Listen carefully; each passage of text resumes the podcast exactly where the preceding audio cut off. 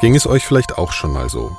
Ihr wart traurig, nachhaltig, verzweifelt oder ihr hattet das Gefühl, dauerhaft die Kontrolle über bestimmte Aspekte eures Lebens verloren zu haben?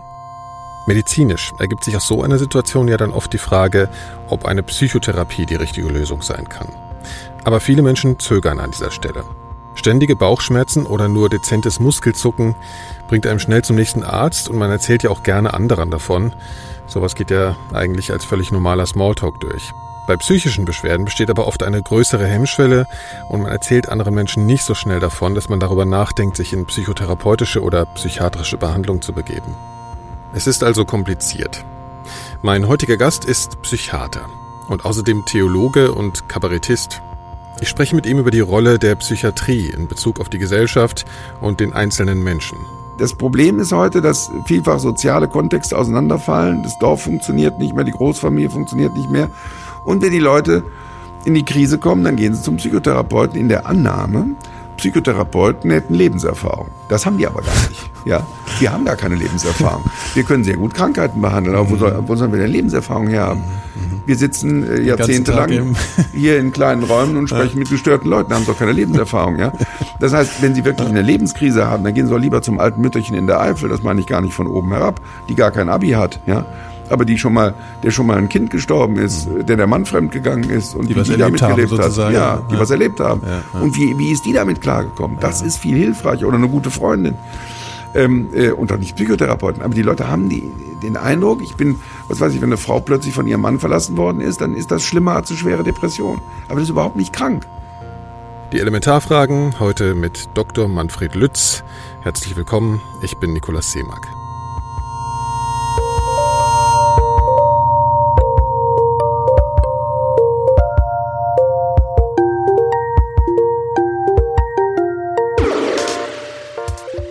Für das Gespräch mit Dr. Lütz bin ich nach Köln gefahren und habe den leitenden Arzt des psychiatrischen Alexianer Krankenhauses an seinem primären Arbeitsplatz besucht. 2009 veröffentlichte er sein Buch Irre, wir behandeln die Falschen, unser Problem sind die Normalen, in dem er auf satirische Art und Weise eine Einführung in die Seelenkunde bietet und pathologische Phänomene wie Depression, Angststörung, Suchterkrankung, Demenz und deren Behandlungsweisen beschreibt. Zuallererst hat mich interessiert, ob er selbst vielleicht schon mal in einer Lebenssituation war, in der er psychotherapeutische bzw. psychiatrische Behandlung für sich selbst in Erwägung gezogen hat. Nee, und wenn, würde ich nicht sagen. Warum? Weil ich finde, dass äh, eine gewisse Intimität nicht in die Öffentlichkeit gehört. Ich finde es eine Unart äh, von Journalisten zum Beispiel, Leute äh, Intimes zu fragen, weil das natürlich wahnsinnig interessant offensichtlich ist. Ja. Ähm, und ähm, diese Leute dann mit dazu zu bringen, sich zu exhibitionieren. Und Leute, die nicht so viel Erfahrung mit Medien haben, tun das dann auch. Und äh, leiden dann später drunter, weil sie den Eindruck haben, sie haben sich da irgendwie entblößt. Äh, Also ich finde, professioneller Umgang mit Medien ist, äh, schon in der Öffentlichkeit Rede und Antwort zu stehen. Das finde ich auch, das muss man auch, ja. Und als Psychiater und Theologe tue ich das auch. Aber ich finde, mein höchst persönlicher Bereich geht niemandem was an. Und ich finde, die Leute, die lauthals im Bus ihre persönlichsten Sachen erzählen, gehören nicht zu den gesünderen Mitmenschen. Ich wollte jetzt auch nicht nochmal ins Detail gehen. Mir ging es eher um, um so einen Aspekt, den ich immer beobachte, ähm, dass Menschen, oder das in, also zumindest nach meiner Wahrnehmung, viele Menschen schon frei darüber erzählen, wenn es ihnen irgendwie schlecht geht, wenn ihnen der Arm weh tut oder wenn sie irgendein körperliches Gebrechen haben und zum Arzt gehen. Aber bei ähm, psychologischen Problemen so eine komische Berührungsangst haben. Also zu sagen, also vielleicht auch Sorge haben, zum Psychologen zu gehen oder das einsehen oder ja, einzusehen, dass sie dahin müssen vielleicht oder dass das angebracht wäre. Und deswegen habe ich nur gefragt, weil das ja vielleicht aus Ihrer Sicht sozusagen was völlig äh, Normales sein könnte, ja, das zu tun. Also um, um es so zu sagen, also auch wenn ich Fußpilz hätte, würde ich Ihnen das jetzt nicht sagen. ähm, aber Sie haben natürlich recht. Also das Problem ist, dass äh, psychische Krankheiten irgendwie als ein, wie man das mit Fremdwort ausdrückt, Stigma gelten, wo die Leute außerordentlich äh, ängstlich sind, dass das irgendwie rauskommt oder irgend sowas. Und das ist natürlich sehr schade. Und es gibt so Entstigmatisierungskampagnen, die in den letzten Jahrzehnten aber eigentlich nicht viel gebracht haben. Und das ist übrigens der Grund, warum ich dann damals äh, ein Buch geschrieben habe, Irre, wir behandeln die Falschen, unser Problem sind die Normalen, wo ich so auf 185 Seiten alle Diagnosen, alle Therapien ein bisschen unterhaltsam, äh, aber auch allgemeinverständlich ähm, dargestellt habe, weil ich finde, es ist eine Schande, ähm, dass nach wie vor mittelalterliche Vorstellungen über psychische Krankheiten herrschen, Ähm, das hat damit zu tun, was sie sagen, weil, weil den Leuten das irgendwie peinlich ist. Dabei werden ein Drittel der Deutschen, ein Drittel der Zuhörerinnen und Zuhörer sind mal psychisch krank gewesen, sind es im Moment oder werden es noch. Und die zwei Drittel anderen Deutschen haben irgendwelche Angehörige, die psychisch krank sind. Ich bin damals von zig Journalisten interviewt worden nach diesem Buch.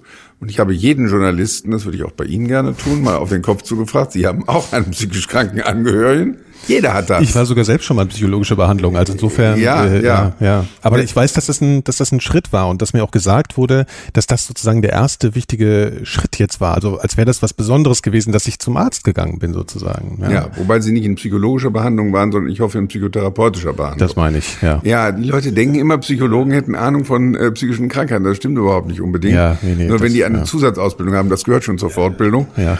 Dann muss man, dann muss man, ja. äh, dann wissen die, wissen die ähm, über Psychotherapie genauso viel wie Psychiater. Äh, gleichzeitig ist es aber doch so, dass sich wahnsinnig viele Menschen, äh, ich weiß nicht, ob es heutzutage ist, aber doch mit ihren seelischen Befindlichkeiten beschäftigen auf irgendeine Art und Weise. Und das halt eben nicht in professioneller Weise, sondern in ganz verschiedenen Arten und Weise. Es gibt diese Ratgeber, über die sie sich ja auch schon so ausgelassen haben und so. Also es gibt ja schon eine gewisse Zunahme an äh, Bewusstheit über das, das seelische Befinden.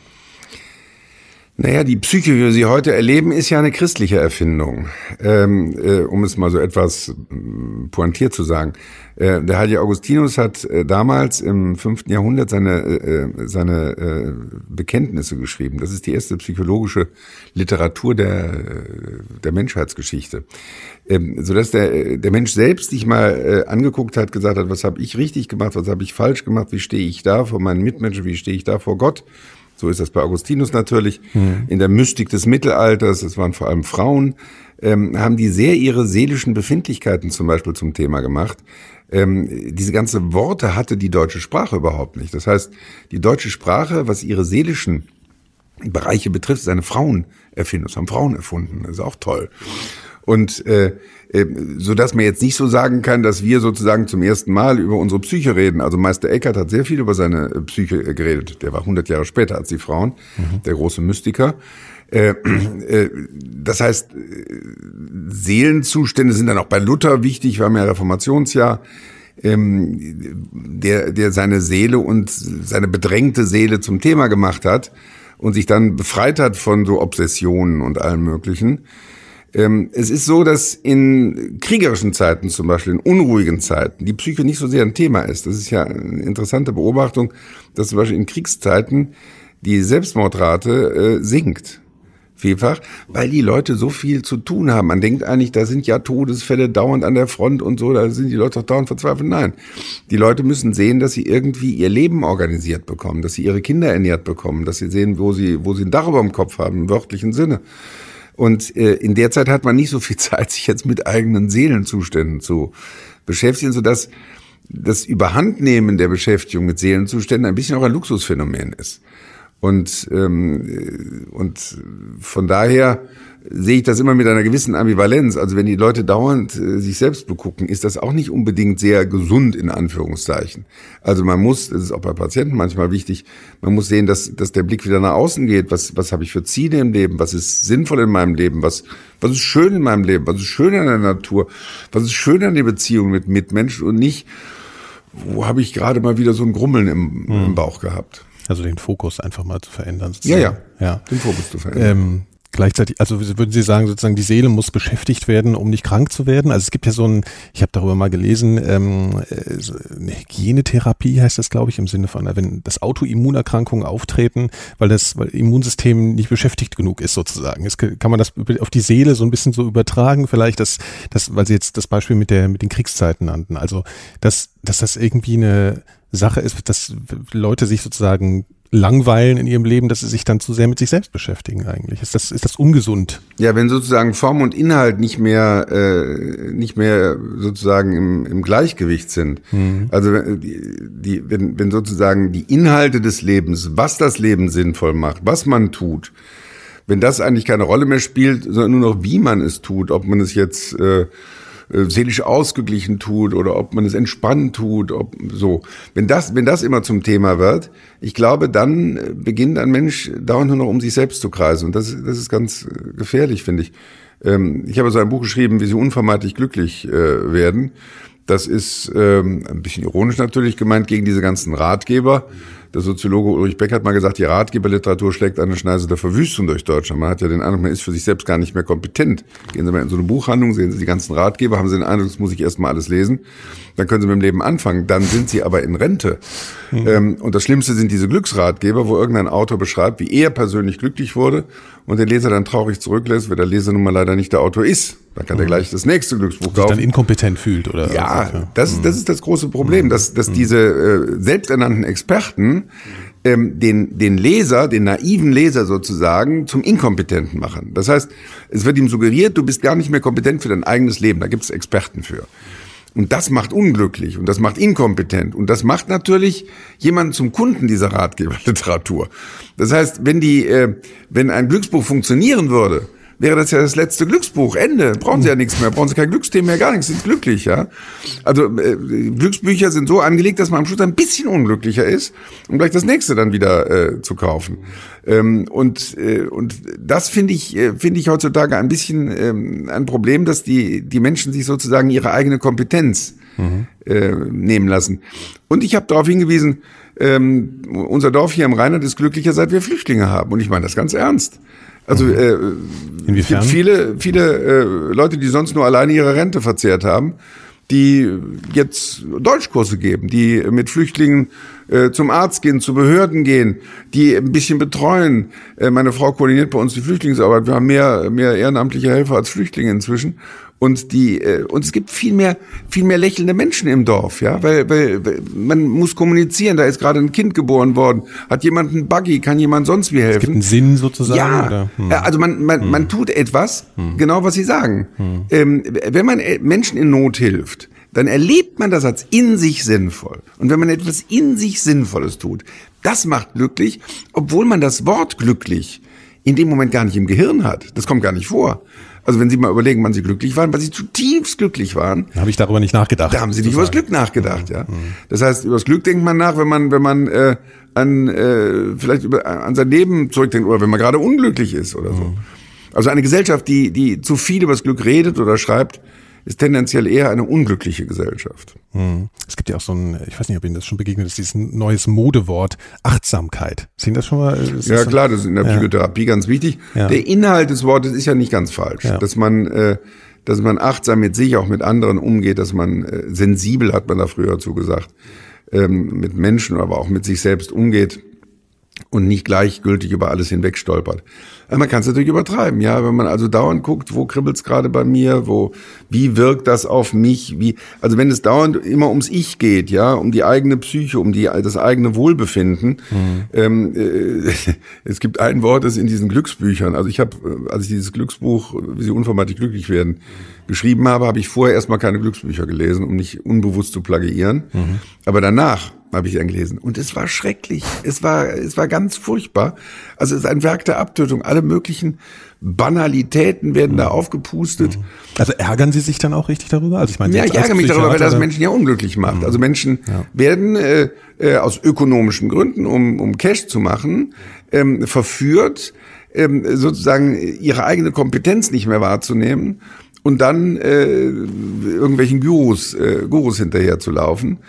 Und, und das finde ich, das finde ich ein Problem. Man ist nicht mehr unbefangen sozusagen ja. in diesen Dingen. Und das ist ja eigentlich das Gegenteil von psychotherapeutischer Behandlung, oder? Weil da, da geht es doch darum, kompetent zu werden wieder, oder? Also das ist, eigentlich wirkt es dem doch entgegen. Wenn Sie sagen, man verliert die Kompetenz oder das Gefühl für die eigene Kompetenz, wenn man so ein Buch liest, ist doch eigentlich in der Therapie sollte doch genau das Gegenteil möglichst passieren. Naja, muss man natürlich wissen, was ist jetzt psychotherapeutische Behandlung. Es ja. gibt 500 unterschiedliche Psychotherapiemethoden, hat man gesagt, und äh, es gibt eigentlich so viele Psychotherapiemethoden, wie es Therapeuten gibt. Ja.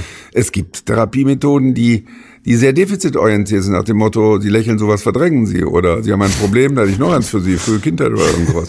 Also ich kann sie, ich traue mir zu, mit äh, durch ein 20-minütiges Gespräch über ihre frühe Kindheit bei ihnen eine kleine Depression herzustellen. Also ja. egal wie die gelaufen ist. Kann ich mir auch vorstellen. Ja, also man äh, Psychotherapie ja. und Psychotherapie ist ein bisschen unterschiedlich. Ähm, generell, also ich habe jetzt ein bisschen karikiert die klassische Psychoanalyse. Ich habe auch eine analytische Ausbildung. Mhm. Äh, ich bin befreundet mit Analytikern, die das hervorragend machen, die ressourcenorientiert, wie Sie das angedeutet haben, arbeiten. Die schauen, was ist das Gute am Schlechten, wie Paul Watzlawick das gesagt hat. Was ist vielleicht sogar an der Symptomatik etwas, was eine Fähigkeit ist? Mhm. Was kann zum Beispiel an einer übertriebenen Sensibilität dazu führen, dass jemand ein großer Künstler ist oder Psychotherapeut wird oder so etwas? Also es ist wichtig, dass man nicht sozusagen ein Bild vom idealen Menschen hat und mhm. versucht jetzt den Patienten auf dieses Bild hin zu trimmen, sondern dass man demütig schaut, was, was hat dieser Mensch, der mir da gegenüber sitzt, für Fähigkeiten. Vielleicht ist er zu sensibel für diese Gesellschaft, aber ähm, muss ich damit jetzt äh, den, äh, den härter machen oder hm. ähm, muss ich ihm äh, versuchen, einen Weg zu öffnen, wie er mit dieser Fähigkeit, die das ja auch ist, ein glücklicheres Leben äh, leben kann. Also ressourcenorientiert, also nach den Kräften der Menschen zu, zu schauen, nach ihren Fähigkeiten zu schauen, den Scheinwerfer der Aufmerksamkeit wieder auf die Fähigkeiten zu legen. Das ist Sinn moderner Psychotherapie. Mhm. Ich habe in einem Ihrer Bücher, ich weiß gar nicht mehr in welchem, es war so ein Satz jetzt, der kommt mir gerade, äh, die Lösung muss nicht unbedingt was mit dem Problem zu tun haben. Ja, ja. das hat äh, Scheser gesagt. Also ja. Steve Scheser ist so einer der radikalsten amerikanischen Psychotherapeuten gewesen. Bei dem habe ich auch Ausbildung gemacht. Und der fing sein, sein, sein erstes Seminar, kann ich mich noch gut erinnern, mit dem äh, Satz an, äh, the solution has nothing to do with the problem. Shocking, isn't it? Also das, äh, die Lösung hat mit den Problemen zu tun. Schockierend, nicht wahr? Mhm. Gerade bei Deutschen hat er gesagt. Also ist das, weil wir Deutschen sind ja immer, wir wollen erkennen, was die Welt im Innersten zusammenhält, im Faust, äh, bei Goethe oder so. Also wir wollen die Ursachen finden mhm. und so. Mhm. Und, ähm, und natürlich muss die Lösung eine Lösung des Problems sein. Aber wenn man das mal genauer analysiert, dann hat er natürlich recht. Also ähm, äh, die, die Probleme, die Sie in Ihrem Leben bekommen, die haben mit den Zufällen Ihres Lebens zu tun. Wer mal gerade über die Straße läuft, wenn Sie da langfahren, oder wer Ihnen gerade über den Weg läuft, über den Sie sich ärgern, oder ein Chef, der unangenehm ist, oder eine Partnerin, die schwierig ist oder so. Das sind die Probleme, die Ihnen über den Weg laufen. Also die Probleme haben mit, mit, ihrer, mit Ihrem Schicksal zu tun und sind mehr oder weniger auch zufällig. Während die Lösungen, die sie finden, die korrelieren mit ihren Fähigkeiten. Äh, das heißt, wenn jemand zum Beispiel bei einer Ehekrise, dadurch, dass er Mozart hört, wenn es dem anschließend besser geht und wenn er gelassener mit seiner Frau dann umgeht, ähm, dann ist das seine spezifische Lösung. Äh, und mit, mit Mozart kann er dann auch bei einer Berufskrise äh, sich wieder beruhigen oder bei, bei anderen Schwierigkeiten im Leben, hm. während sie andere Leute mit Mozart jagen können. Ja? Und Mozart als äh, Beispiel für eine Strategie, um mit irgendeinem was Unangenehmem umzugehen, sozusagen. Eine Fähigkeit, also eine Fähigkeit, okay. sich ja. durch Mozart mhm. äh, zu beruhigen oder durch Mozart wieder auf den Teppich zu kommen. Ja. Und die wird ein Mensch, der eben äh, auf Mozart sensibel reagiert, ähm, nutzen können, äh, um ganz verschiedene Probleme zu lösen. Das heißt, ihre, äh, ihre, äh, ihre Lösungen, die Sie in Ihrem Leben finden, sind ganz andere Lösungen, als ich sie finde. Und deswegen ist es ganz blöd, wenn ich als Therapeut nach dem Motto reagiere, ich an Ihrer Stelle würde jetzt mal. Mhm. Ich bin nicht an Ihrer Stelle. Mhm. Und dann ist es sinnvoll, zum Beispiel in der Therapie zu fragen, sagen Sie mal, äh, als Sie schon mal so ein Problem hatten wie jetzt, was haben Sie damals gemacht? Was hat damals funktioniert? Bei Ihnen? Mhm. Und wenn Sie den Scheinwerfer der Aufmerksamkeit auf das lenken, was vor zehn Jahren in einer ähnlichen Situation bei Ihnen funktioniert hat, gibt es eine hohe Wahrscheinlichkeit, dass das jetzt wieder funktioniert, weil Sie diese Fähigkeiten immer noch dabei haben, die ich gar nicht habe. Mhm. Und die müssen Sie erstmal rausfinden und aufdecken. Sozusagen. Ja, also wir sind, äh, wir Therapeuten sind sozusagen äh, Beleuchtungsfachleute. Also wir, ähm, wir sollen den Scheinwerfer der Aufmerksamkeit auf Ihre Fähigkeiten äh, legen. Und Sie kommen meistens ähm, in der Therapie ähm, mit, mit, mit einer Problemfokussierung. Also, ja, und äh, gerade wenn sie lange warten müssen, also Wartezimmer sind zum Beispiel verheerend. Mhm. Also äh, je länger jemand, äh, ich versuche das hier bei uns im Krankenhaus immer zu vermeiden, dass die Patienten vor dem Zimmer von Ärzten warten. Wenn Sie sich mal beobachten, wenn Sie vor dem Zimmer eines Arztes warten, gehen Ihnen die ganzen Probleme, Jetzt die ganzen Defizite durch ja, den Kopf. Ja. Und Sie haben auch den Eindruck, der Arzt freut sich über die Probleme und Sie sind, Sie haben eigentlich nur, nur ein Recht zu kommen, mhm. wenn sie Probleme liefern. Mhm. Und deswegen ist zum Beispiel äh, ein Tipp, den der Steve äh, äh de Chaser immer gegeben hat, ist, wenn ein Patient kommt und sein Problem schildern will, dann müssen Sie mal äh, müssen Sie einfach mal fragen, ähm, äh, ob dieses Problem, wann dieses Problem zuletzt bestanden hat. Und häufig ist es so, häufig ist es so, dass das Problem bestanden hat vor dem Anruf. Mhm. Als er bei Ihnen angerufen hat, der Patient. Also wenn der Patient vor drei Wochen angerufen hat, dann einen Termin heute bekommen hat, dann war dieser Anruf bei einem Psychiater und Psychotherapeuten anzurufen, das ist ja eine Überwindung erstmal. Ein Impuls, ja. Ein Impuls. Ja. Und das heißt eigentlich, ich will was neu machen in meinem ja. Leben. Ich will das nicht mehr so weitermachen. Also das geht nicht mehr so weiter. Ich will jetzt neu, äh, neuen Weg gehen. Und dieser Impuls, der führt sehr häufig in über 50 Prozent der Fälle dazu, dass die Symptomatik sich reduziert beziehungsweise weg ist. Jetzt hat der Patient aber den Termin. Also um Selbstermächtigung geht sozusagen. Ja, weil, weil er plötzlich ja. merkt, also äh, ich kann ja, irgendwas äh, tun. Er merkt auch seine Kräfte und äh, einfach das Problem ist nicht mehr da. Hm. Jetzt hat er aber den Termin und will ihn natürlich auch nicht absagen. Und der Termin, da hat er sich ja lange drauf gefreut und so, und das ist auch wichtig. Und äh, wenn Sie nicht die Frage stellen, wie war es eigentlich in den letzten, wie war es eigentlich seit Ihrem Anruf, wenn Sie hm. diese Frage nicht stellen, hm. Wird der Patient Ihnen erzählen, wie es vor drei Wochen war. Hm. Und Sie werden dann naiv Therapie machen und sagen, ja, das ist ja schwierig, dann geht es Ihnen ja richtig schlecht, weil Sie vergessen haben zu fragen, ähm, wie ging es Ihnen eigentlich in den letzten drei Wochen nach dem Anruf? Und da kommt dann möglicherweise raus, dass die Symptomatik so, sogar schon weg ist. Und der Patient sich dann sozusagen entschuldigt und sagt, also Herr Doktor, also äh, muss mich jetzt entschuldigen, also ich äh, in den letzten drei Wochen ist das nicht mehr aufgetreten, aber das ist sicherlich mehr oder weniger Zufall. Das also kommt vorher, häufiger vor, ja? Ja, natürlich. Ja? Mhm. Äh, vor, vorher, vorher war es ganz schrecklich, war ganz furchtbar und jetzt ist es weg, aber ich bin sehr dankbar für, für den Termin bei Ihnen und äh, und, und, und dann wird der Patient wieder über seine Defizite reden. Ja. Und Sie müssen dann als, als Therapeut den Patient ermutigen, über seine Ressourcen zu reden. Ja, da gibt's die berühmten Skalenfragen, mal zu fragen auf einer Skala von 0 bis 10, was ihre Symptomatik betrifft, äh, wo sind Sie da? 0 ist so schlecht, schlechter geht's gar nicht, 10 ist Ihr Problem ist gelöst. Wo sind Sie da? Und dann sagt der Patient vielleicht auf drei oder so, ja. Und dann sagen sie, warum sind sie ja nicht auf zwei und nicht auf eins? Ja. Naja, immerhin ähm, bin ich jetzt zu ihnen gekommen. Immerhin ähm, kann ich wieder besser Auto fahren. Immerhin habe ich gestern ein Gespräch mit meiner, mit meinem Sohn gehabt, das, das gut, so. Mhm. So. Und dann ist der scheinbar für die Aufmerksamkeit auf den Ressourcen. Und je länger es ihnen gelingt, in der Therapie über diese Ressourcen zu reden, mhm desto besser geht's dem Patienten anschließend. Äh, Steve DeShesa hat mal gesagt, wenn Sie zwei Drittel der Zeit einer Therapiesitzung über das Problem reden, dann haben sie das Problem im Zweifel verstärkt und ein Drittel der Zeit über die Lösung. Dann haben sie das Problem verstärkt. Reden sie nur ein Drittel der Zeit über das Problem, müssen sie natürlich auch. Und zwei Drittel der Zeit über die Lösung, über die Perspektiven, über die Ressourcen, dann haben sie möglicherweise Auswege gewiesen. Ja. Ist das dieser sogenannte lösungsorientierte Therapieansatz? Ja. ja. Aber das ist, äh, das ist ja nicht Standard, oder? Also es gibt ja Kollegen, Sie haben ja vorhin gesagt, dass äh, es gibt 100 äh, Therapeuten und 100 Ansätze. Sehen Sie ein Problem darin, dass es, also gibt es Therapieformen, die Sie kritisch sehen, weil die einfach äh, zu problemorientiert sind oder verunsichern den Patienten? Also äh, wir haben äh, also erstmal muss man sagen, dass eigentlich alle Therapieformen sich heutzutage bemühen, ressourcenorientiert mit Patienten umzugehen. Mhm. Und ähm, ich habe ja eben ein bisschen karikiert die klassische Psychoanalyse. Ich habe auch eine analytische Ausbildung, ich kenne das also ganz gut.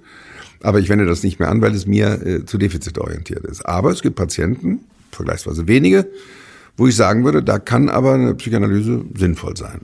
Mhm. Und ich kenne viele Psychoanalytiker, die das in einer sehr modernen Weise machen und die, die sehr darauf achten, dass, dass sie dem Patienten jetzt nicht in so eine Problemtrance ja. äh, hineinreden.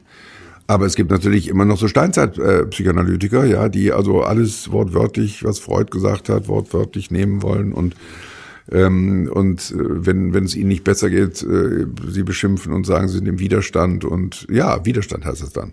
Und wenn der Psychoanalytiker hinter ihrem Rücken sitzt und sie frei assoziieren und der Psychoanalytiker schläft dabei ein, dann sind sie das schuld, weil sie einfach innerlich widerständig sind mhm. und es nicht, äh, ihnen nicht gelungen ist, den, den Analytiker mhm. ähm, wach zu halten. Also das sind alles karikaturhafte äh, Sachen. Ähm, recht tragisch, ehrlich gesagt, für den einzelnen Patienten. Ja, man muss immer ja. gucken bei, bei Psychotherapeuten. Psychotherapeuten sind, da gibt's gute und schlechte. Ja. Und äh, erstens würde ich immer fragen bei einem äh, Psychotherapeuten, welche Ausbildung er hat. Das ist eine durchaus legitime Frage. Es ist keine inti äh, intime Frage, die man nicht stellen darf. Mhm. Und äh, bevor man sich da auf irgendwas einlässt, es gibt auch so komische esoterische Therapieformen, die ja, ganz schrecklich sind. Ja. Und wir haben in Deutschland die Situation, dass wir eigentlich äh, die, die beiden großen Schulen, die äh, Psychoanalyse und die Verhaltenstherapie, die sind eigentlich berufspolitisch am stärksten mhm. und haben alles andere so ein bisschen weggebissen. Ähm, das ist nicht immer so gut, wobei ich dazu sagen äh, würde, also die, ähm, die Verhaltenstherapie hat wissenschaftlich die meisten guten Resultate. Und ähm, ich würde äh, Patienten immer bei einer Symptomatik durchaus erstmal äh, eine Verhaltenstherapie anraten oder eine systemische Therapie. Damit habe ich mich stärker beschäftigt. Das sind sehr moderne Formen. Paul Watzlawick zum Beispiel, mhm. berühmter amerikanischer Psychotherapeut, hat das ähm, beschrieben oder, oder war einer der, der großen Systemiker. Die sehen den Menschen eben, was ja auch stimmt, nicht als, äh, als äh, bloßes Individuum, sondern immer in einem System von anderen Menschen. Und, ähm, und wenn man dieses System nicht im Blick hat, so ist die Familientherapie zum Beispiel mit begründet worden, wenn man diese Dynamik, die, die da entsteht, nicht im Blick hat, dann äh, doktert man da an einem Einzelpatienten rum und merkt gar nicht, dass die Dynamik in der Familie liegt. Ich nehme mal ein Beispiel, damit vielleicht ein, Laie das verstehen kann. Mhm. Äh, zum Beispiel bei der Magersucht. Die Magersucht ist eine, äh, ist eine der schlimmsten psychischen Erkrankungen, die es gibt. Die tödlichste psychische Erkrankung. Fünf bis zehn Prozent der jungen Frauen sterben. Und ähm, bei der Magersucht ist es so, dass, dass, dass ein Mädchen dann immer weiter abnimmt, ganz schrecklich. Die Eltern sind, sind beunruhigt und jetzt, wenn sie zum Beispiel eine Situation haben, da ist, die Eltern sind, äh, es gibt Spannungen zwischen den Eltern. Das Kind, äh, das Kind erlebt diese Spannungen, es nimmt ab, äh, auch aus anderen Gründen, nicht wegen der Eltern jetzt, wegen irgendwas anderes, hat zu viel Germany's Next Top Model gesehen oder irgend sowas. Mhm. Und die Eltern sehen das und äh, haben Angst um ihr Kind. Es ist schrecklich, wenn sie sehen, ihr eigenes Kind verhungert sozusagen vor ihren Augen. Und dann müssen die Eltern zwangsweise wieder kooperieren. Und das Kind merkt das. Also die Eltern kooperieren wieder, um mir zu helfen. Mhm. Ähm, wenn sie jetzt bloß das Kind therapieren, dass es wieder zunimmt, dann müssen sie nicht wundern, dass das Kind nicht zunimmt. Mhm. Weil das Kind die Sorge haben muss, wenn ich hier wieder zunehme, dann gehen meine Eltern auseinander dann ist die Kooperation meiner Eltern vorbei. Und wenn Sie das übersehen, dann machen Sie da eine Individualtherapie, die völlig ins Leere läuft. Während wenn es Ihnen gelingt, die Eltern einzubeziehen und dem äh, der, der, der Tochter zu vermitteln, dass sie zunehmen kann, ohne dass die Eltern sich trennen. Ja. Äh, oder dass sie zunehmen kann und selbst wenn die Eltern sich trennen, dass für die Tochter nicht die Katastrophe ist. Also wenn, wenn das Kind das erlebt, mhm dann hat es sozusagen bei sich selbst die Erlaubnis wieder zuzunehmen. Ähm, also das sind ganz interessante Perspektiven. Von daher ist die systemische Therapie für mich eine sehr wirksame äh, und sehr clevere Therapie, die auch ungewöhnliche Auswege findet und so. Also ich finde so für den Handwerkskasten ist immer die Verhaltenstherapie ganz gut. Äh, wenn jemand Höhenangst hat oder so, da kann man sehr schnell mit Verhaltenstherapie ähm, auch was dran ändern, auch sehr effektiv äh, und vergleichsweise kurz, in kurzer Zeit. Ähm, bei komplexeren Phänomenen finde ich die systemische Therapie sehr spannend und dieser lösungsorientierte Ansatz, den Sie eben ansprachen von Steve ja. Scheser, der schließt sich an hypnotherapeutische Verfahren an, an den berühmtesten Therapeuten des 20. Jahrhunderts, Milton Erickson. Und äh, auch das sind außerordentlich wirksame und Hypno äh, ist äh, Hypnose. Also, oder, ja, das oder? ist äh, auch Hypnose, aber Hypnose hat ja immer so einen schillernde, ja, schillernden Effekt, dass man denkt, es gab ja auch äh, 19. Jahrhundert, ja, irgendwie äh, ja. so Suggestionen und äh, Theaterveranstaltungen, wo die Leute in Hypnose gesetzt Nein, ja, ja. das ist eine ganz seriöse Hypnotherapie, ist eine ganz seriöse mhm. ähm, Therapieform. Mhm. Äh, äh, die moderne Form der Hypnotherapie ist von Milton Erickson äh, begründet worden. Das ist ein faszinierender Mensch gewesen, der war äh, schwer behindert, saß im Rollstuhl und war deswegen darauf angewiesen, Amerikaner, äh, deswegen darauf angewiesen, Menschen genau zu beobachten und er hat so geniale Therapien gemacht, dass wir uns das heute noch angucken, um uns vorzustellen, wie konnte Milton Erickson das, das schaffen. Mhm. Eines Tages zum Beispiel kam eine junge Frau zu ihm, holte kompliziert ein Bündel Dollarnoten aus der Tasche, legte es auf den Tisch und sagte, das sei ihr restliches erspartes Geld. Dafür wollte sie bei ihm den berühmten Psychotherapeuten um Psychotherapie machen. Wenn das aufgebraucht sei, dann wollte sie sich umbringen. Das können sie normalerweise gar nicht als Therapie machen, also unter dem Damoklesschwert des sicheren mhm. Selbstmords äh, Therapie machen. Aber er hatte eben eine große Menschenkenntnis, er nahm die Therapie an Und ähm, sie erzählte, sie habe immer wieder Beziehungsprobleme, gerade sei wieder eine Beziehung kaputt gegangen. Sie hatte auch den Eindruck, sie sähe irgendwie abschreckend aus. Sie hatte so eine Zahnlücke. Mhm. Die Kollegen am Arbeitsplatz, mit denen sie äh, zusammenarbeitete, beachteten sie gar nicht. Der Kollege am Arbeitsplatz, mit dem sie zusammen im Zimmer arbeitete, behandelte sie geradezu wie Luft, grüßte sie noch nicht mal. Mhm. Und als ihm das so erzählt hatte, forderte er sie auf, mit ihm auf den Hof zu gehen. Auf dem Hof war ein Brunnen und er forderte sie auf, aus dem Brunnen Wasser zu schöpfen, das Wasser in den Mund zu nehmen und nun durch die Zahnlücke hindurch auf einen bestimmten Punkt zu spritzen. Und die junge Frau dachte sich wahrscheinlich, die Psychos haben sie nicht mehr alle. Aber sie machte das. Und sie da, äh, und, und, und er hat sie dann aufgefordert, den Kollegen am Arbeitsplatz, mit dem zusammen im Zimmer arbeitete, plötzlich und unerwartet durch die Zahnlücke hindurch mit Wasser zu bespritzen, das Ganze nicht zu erklären und den Raum zu verlassen. Ähm, an der Stelle muss, muss ich vielleicht was erklären. Also einerseits wusste er, dass ein Mensch, der sich selbst für nicht sehr attraktiv hält, auf andere Leute auch nicht sehr attraktiv wirkt. Mhm. Und andererseits hatte er so eine Ahnung, dass er, dass er so gekränkt war, dass er sie nicht beachtete, irgendwas mit ihren Gefühlen für diesen Mann zu tun hat. Aber mehr wusste ja, er natürlich auch nicht. Ja. Und sie machte das. Und zum ersten Mal kam es zu einem Gespräch zwischen ihr und diesem Kollegen. Und in der Folgezeit kam es häufiger zu Gesprächen zwischen ihr und diesem Kollegen. Man traf sich sogar privat und unterhielt sich, man traf sich häufiger privat. Jahre später äh, die Therapie war längst beendet, traf ein Brief bei Milton Erickson ein, eine glückliche amerikanische Familie mit vier Kindern, alle keep smiling. Ähm, und, und man konnte deutlich sehen, zwei dieser Kinder hatten eine Zahnlücke. Und unter dem ja. Foto stand, as you see, Milton, two of my children are blessed with a space. Wie du siehst, Milton, zwei meiner Kinder sind gesegnet mit einer Zahnlücke.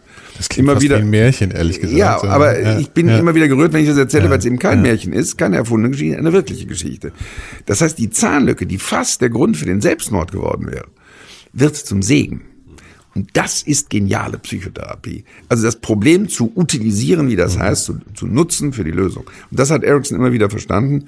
Und in Deutschland gibt es Gunter Schmidt in Heidelberg oder so, die das, die das auch umsetzen. Oder Bernhard Tränkle in, in Rottweil. Also es gibt Leute, die, die wirklich mit einer unglaublichen Kreativität dann schwierigste Probleme ähm, vergleichsweise schnell und effizient äh, simpel, ja, das ist so ein simpler ja. Witz, dieses ja. Anspritzen und ist aber so komplex in der Wirkung, das ist schon. Ja, ja, also er nutzt einfach die, die, die Zahnlücke. Für, für, die, für die Patientin ist ja die Zahnlücke die Katastrophe. Das ist ja das, was, was sie hässlich macht, was, ja, was ihr wahrscheinlich das Leben ver, vermiest und so.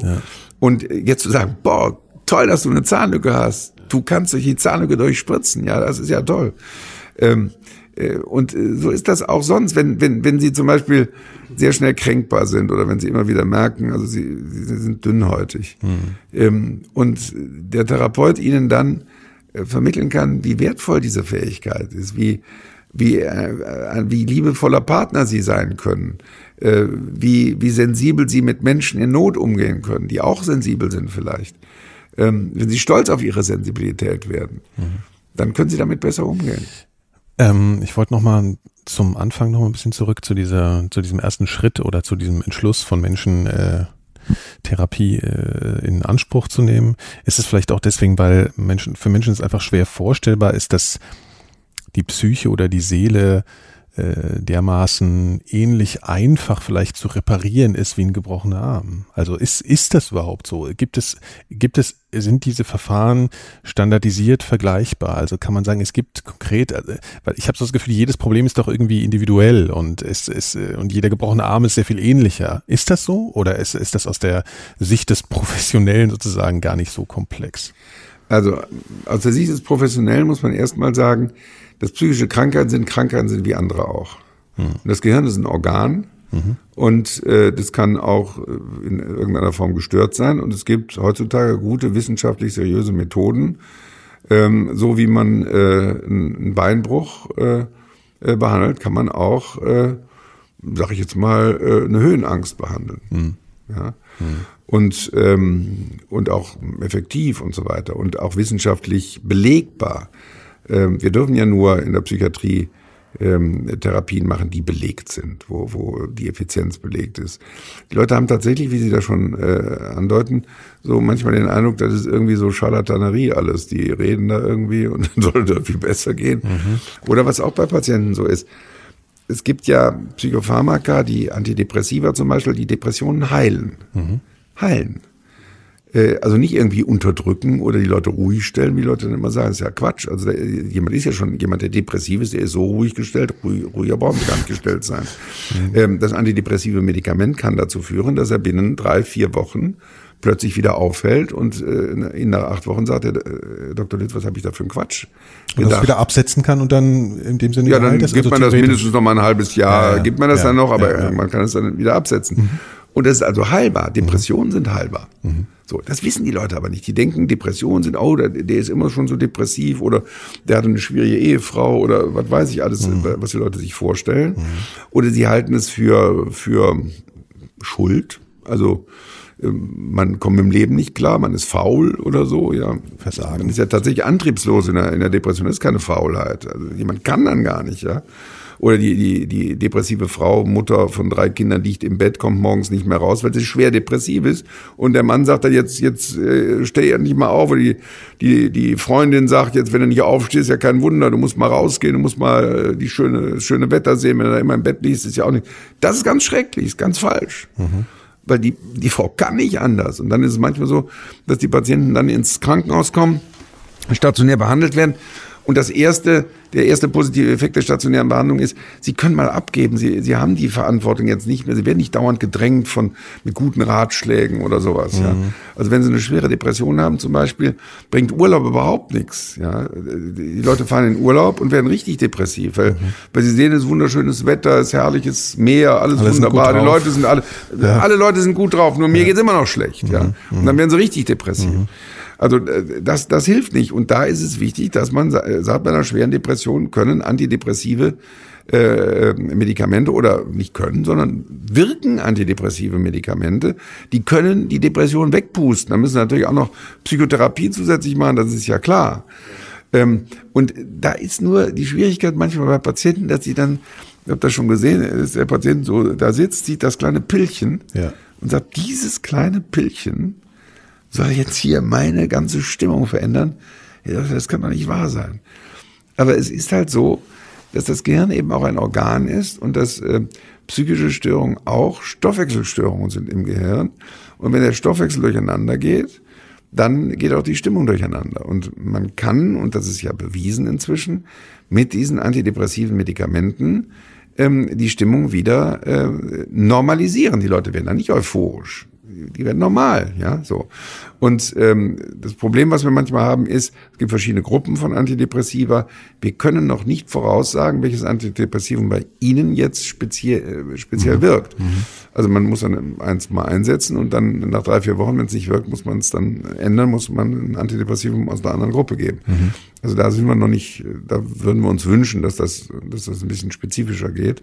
Okay. Aber das heißt, es funktioniert. Trial and Error so ein bisschen muss, muss man manchmal ja, ja, also bei, bei der, bei der Auswahl, welches Antidepressivum ja, ja, genau, wirkt. Genau, ja. Aber äh, summa summarum muss man sagen, Antidepressiva sind Heilmittel, heilen Depressionen, machen nicht abhängig, wie Leute mal denken, äh, stellen einen nicht ruhig.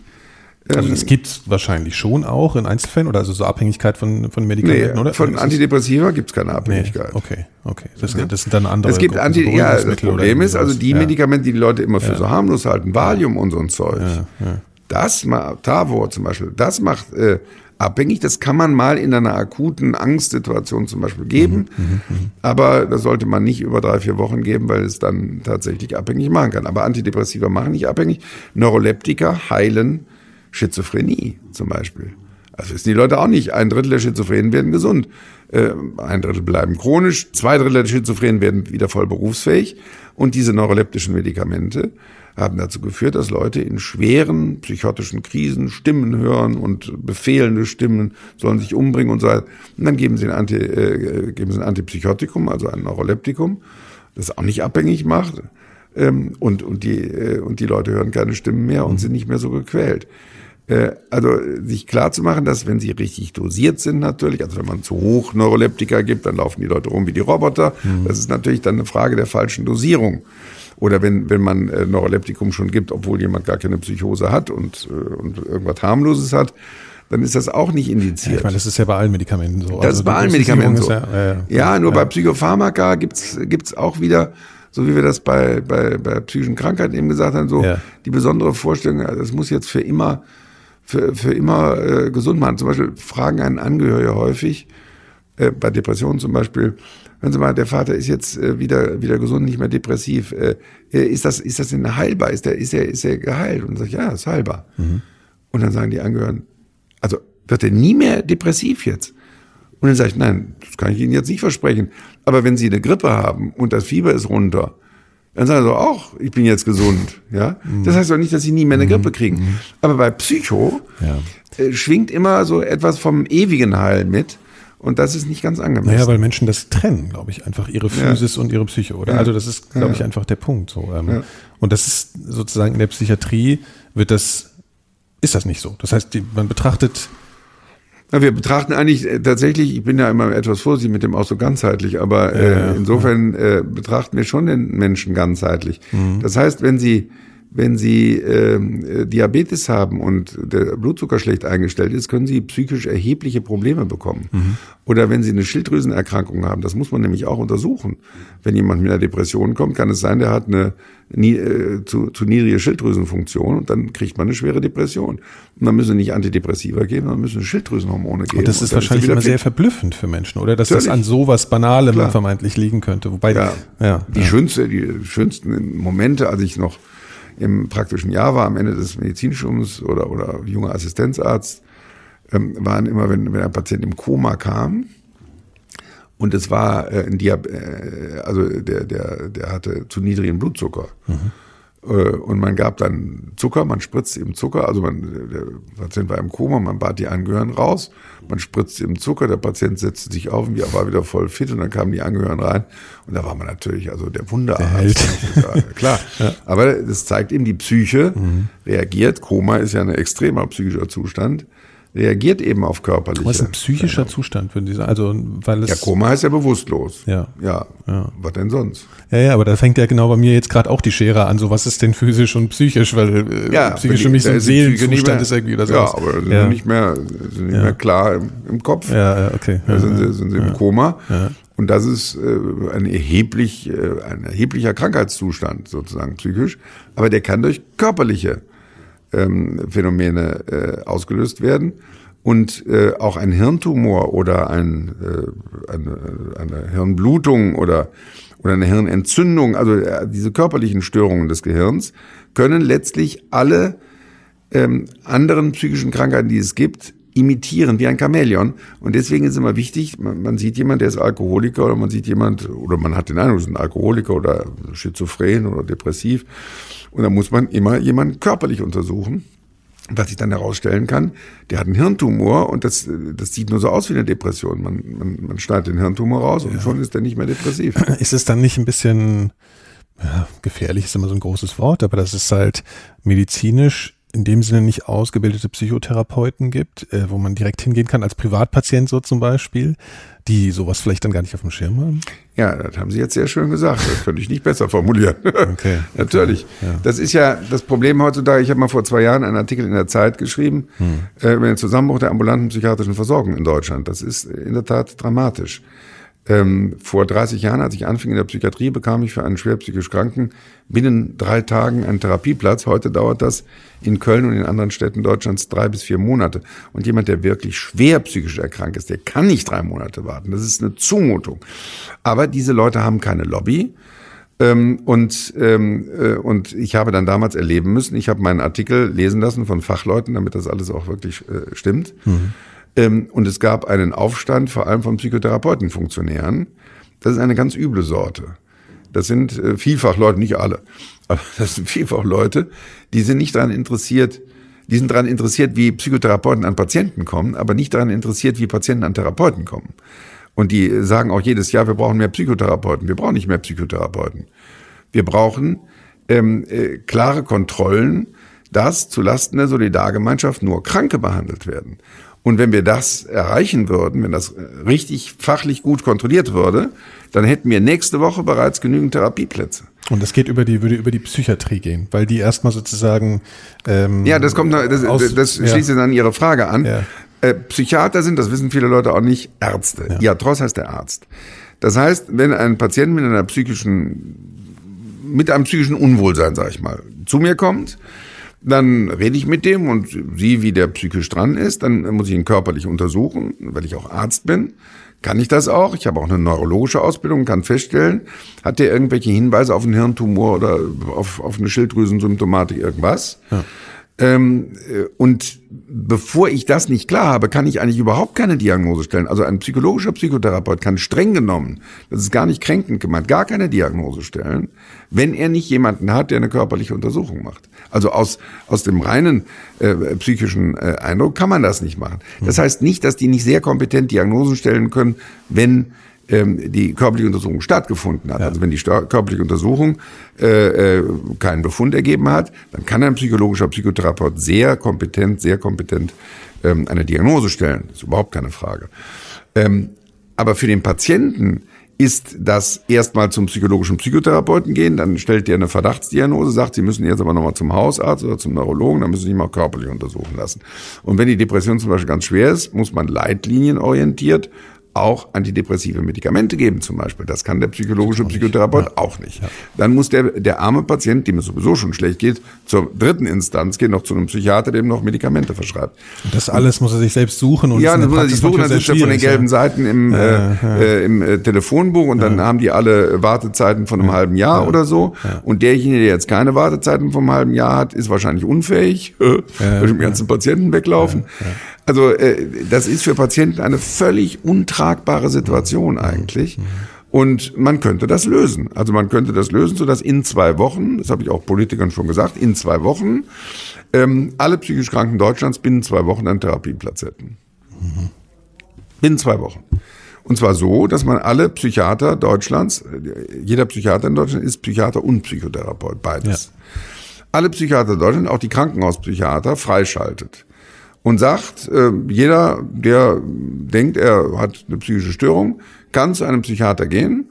Äh, für ein solches Orientierungsgespräch würde ich das nennen, ähm, äh, müssen die, die Krankenkassen auch entsprechend Geld geben und nicht wie jetzt für schwer psychisch Kranke 50 Euro pro drei Monate. Also wenn ein Psychiater drei Monate lang äh, so, so oft wie er da redet, was, er, was immer er macht mit dem Patienten, er kriegt 50 Euro dafür, während ein psychologischer Psychotherapeut für eine einzige Stunde ja, 80 Stunde Euro oder so, ja, ja, ja, für weniger so. Stunde so, ja. Ähm, äh, ein Psychiater behandelt mhm. 1000 äh, Patienten im Jahr, ein psychologischer Psychotherapeut 50. Und die verdienen genauso viel. Das stimmt doch was nicht. Mhm. Ja. Das heißt, wenn ähm, die Psychiater feststellen würden, ob, die können erstmal feststellen, ist das überhaupt eine psychische Erkrankung, die man zu Lasten der Krankenkassen behandelt. Es gibt ja Leute, die haben Ehekrisen. Es gibt Leute, die haben sich beruflich übernommen. Das sind keine Krankheiten. Hm. Das ist eigentlich ein Hinweis, ich habe äh, ich hab ah, den falschen gut. Job oder ich habe den die die äh, ich bin da äh, falsch befördert worden. Ich ich kann das nicht, ja. Und ähm, das heißt, das Problem ist heute, dass vielfach soziale Kontexte auseinanderfallen. Das Dorf funktioniert nicht mehr, die Großfamilie funktioniert nicht mehr. Und wenn die Leute in die Krise kommen, dann gehen sie zum Psychotherapeuten in der Annahme, Psychotherapeuten hätten Lebenserfahrung. Das haben die aber gar nicht. Ja, wir haben gar keine Lebenserfahrung. Wir können sehr gut Krankheiten behandeln, aber wo, soll, wo sollen wir denn Lebenserfahrung her haben?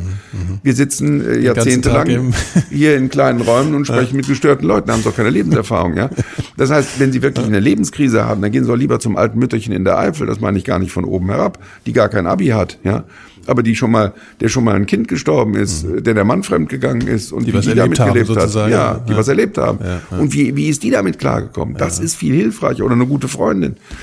Ähm, äh, und auch nicht Psychotherapeuten. Aber die Leute haben die, den Eindruck, ich bin, was weiß ich, wenn eine Frau plötzlich von ihrem Mann verlassen worden ist, dann ist das schlimmer als eine schwere Depression. Aber das ist überhaupt nicht krank. das ist eine völlig gesunde emotionale Reaktion, die man auch nicht pathologisieren sollte. Ähm, aber ich, ich habe ja Journalisten, ich habe ja auch den Eindruck, der Journalismus funktioniert nicht mehr richtig. Ja, also ja. Äh, können Sie ja selbst mal machen. Sie arbeiten ja auch quasi journalistisch. Ja. Ich habe Journalisten mal aufgefordert, rufen Sie mal, gehen Sie mal zu 30 Psychotherapeuten. Mhm. Und psychologischen Psychotherapeuten äh, äh, lassen sich da, äh, gehen da zu einer Sitzung und ähm, und sagen, dass sie, äh, dass, dass äh, ihre Partnerin sie gerade verlassen hat, sie nicht mehr richtig schlafen können und äh, sie ganz verzweifelt sind und sie hätten die Partnerin so toll gefunden und jetzt sei die mit einem anderen da und ihnen wird das immer vor Augen stehen und das sei immer ganz mhm. schrecklich. Mhm. Und das sei vor zwei Wochen passiert. Mhm. Braucht ähm, Therapie. Das ist äh, nach, nach ja. allen wissenschaftlichen Kriterien überhaupt keine Krankheit. Ja. Also das ist eine normale Trauerreaktion, die überhaupt nicht pathologisch ist. So. Ich äh, würde vermuten, dass Sie bei den 30 Psychotherapeuten von 90 Prozent der psychologischen Psychotherapeuten die Diagnose mindestens einer mittelgradigen, äh, mittelgradigen depressiven Episode bekommen. Mhm. Und, das unterstellen Sie da jetzt sozusagen, äh, dass die erst an sich denken und sozusagen erstmal, ich mache daraus jetzt ein Geschäft. Also es läuft sicherlich nicht so total bewusst so, ja. aber, aber ist dieses, dieses Problembewusstsein dafür, dass es einfach ganz normale Krisen gibt, nicht ausreichend ausgebildet bei Nein, also ich, ich glaube nicht, dass das böse Menschen sind, psychologische Psychotherapeuten. Ich bin ja. befreundet mit vielen, die machen eine gute Arbeit, aber das System ist ein Problem, ja. Also wenn, wenn, wenn, und man will ja auch hilfsbereit sein, ja. Wenn da jemand kommt, der vor Ihnen sitzt und heult, ja. Mhm. Sie sind psychologischer Psychotherapeut und der hat gar keine Alternativen ich plädiere ja dafür, man müsste eigentlich so Lebenscoaches mach, äh, äh, einführen, dass manche der psychologischen Psychotherapeuten sich als Lebenscoaches niederlassen. Und dann, dann zahlt man aber dafür. Dafür zahlt man, ja. Und dann kann man mal mit jemandem reden, der vielleicht Beistand. Lebenserfahrung hat. Ja. Beistand, ja. ja. Aber man, man muss sich selbst nicht zum Patienten machen. Nicht pathologisieren. Ja, man muss sich nicht pathologisieren. Und äh, und man, man, man, man äh, macht das nicht zulasten der, der Solidargemeinschaft, nicht? Also, weil man ja nicht krank ist. Und, ähm, und das wäre ja völlig in Ordnung. Aber da es das nicht gibt, und äh, würde ich jetzt nicht sagen, ein psychologischer Psychotherapeut, der Ihnen eine, eine mittelgradige depressive Episode diagnostiziert, ist jetzt ein äh, verbrecherischer Mensch ja, oder sowas. Der will Ihnen einfach helfen und sagt, Sie sind jetzt gekommen, ich will Ihnen helfen, mache ich jetzt mal die Diagnose. Diese Diagnose stimmt aber nicht. Und äh, äh, aber das System fördert das. Und das Problem ist, ähm, ich habe das mal ein Beispiel äh, äh, deutlich gemacht, wenn mein Nachbar äh, äh, mich ansprechen würde und sagen äh, würde, Herr Lütz, meine, meine Frau ist ein Jahr in Amerika, ich hätte mal gerne einmal die Woche so ein nettes Gespräch. So, ich langweile mich. Äh, könnte ich das mit Ihnen machen? Und dann mhm. könnte ich aus dem Internet so einen Antrag ziehen, den man bei der Krankenkasse stellt, mhm. äh, tu die Daten von dem rein, äh, schreibe mittelgradige depressive Episode und ähm, dann muss das noch zu einem Gutachter.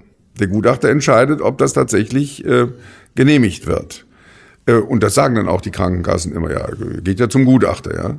Man muss aber nur wissen, dass 97 Prozent der Gutachten positiv ausgehen. Das heißt alle. Mhm. Das heißt, wenn ich, ich, kriege dann, ich kann dann einmal die Woche mit Herrn Müller aus der Nachbarschaft reden, habe einen netten, gut geduschten Menschen, der gescheite Gespräche führt. Ich kriege 80 Euro pro Stunde ein Jahr lang. Ähm, und dann ruft mich eine halbe Stunde später eine Borderline-Patientin an. Schwer gestört, dringend therapiebedürftig, ritzt sich selbst, suizidal, ja. ja. Ähm, dauernd in Stimmungsschwankungen, kommt nicht pünktlich mhm. äh, in die Therapie, legt sich mit mir an. Und dann sage ich, äh, nächster Therapieplatz, anderthalb Jahre. So. Und dann habe ich nette, gut geduschte Patienten, ja. Und das, das ist ein Systemfehler. Und wenn man, wenn man eben die Psychiater freischalten würde, mhm. dann müsste ein Psychiater freischalten heißt freischalten, dass jeder, also ein Krankenhauspsychiater darf nicht normalerweise jetzt äh, ambulante Behandlung machen oder sowas, ja.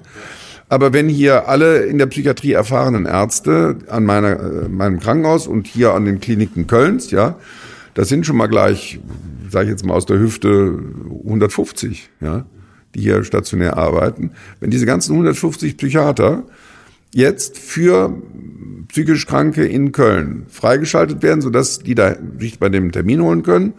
Und jeder dieser Psychiater, der würde jede Woche ein paar so Orientierungsgespräche anbieten. Ja, ja.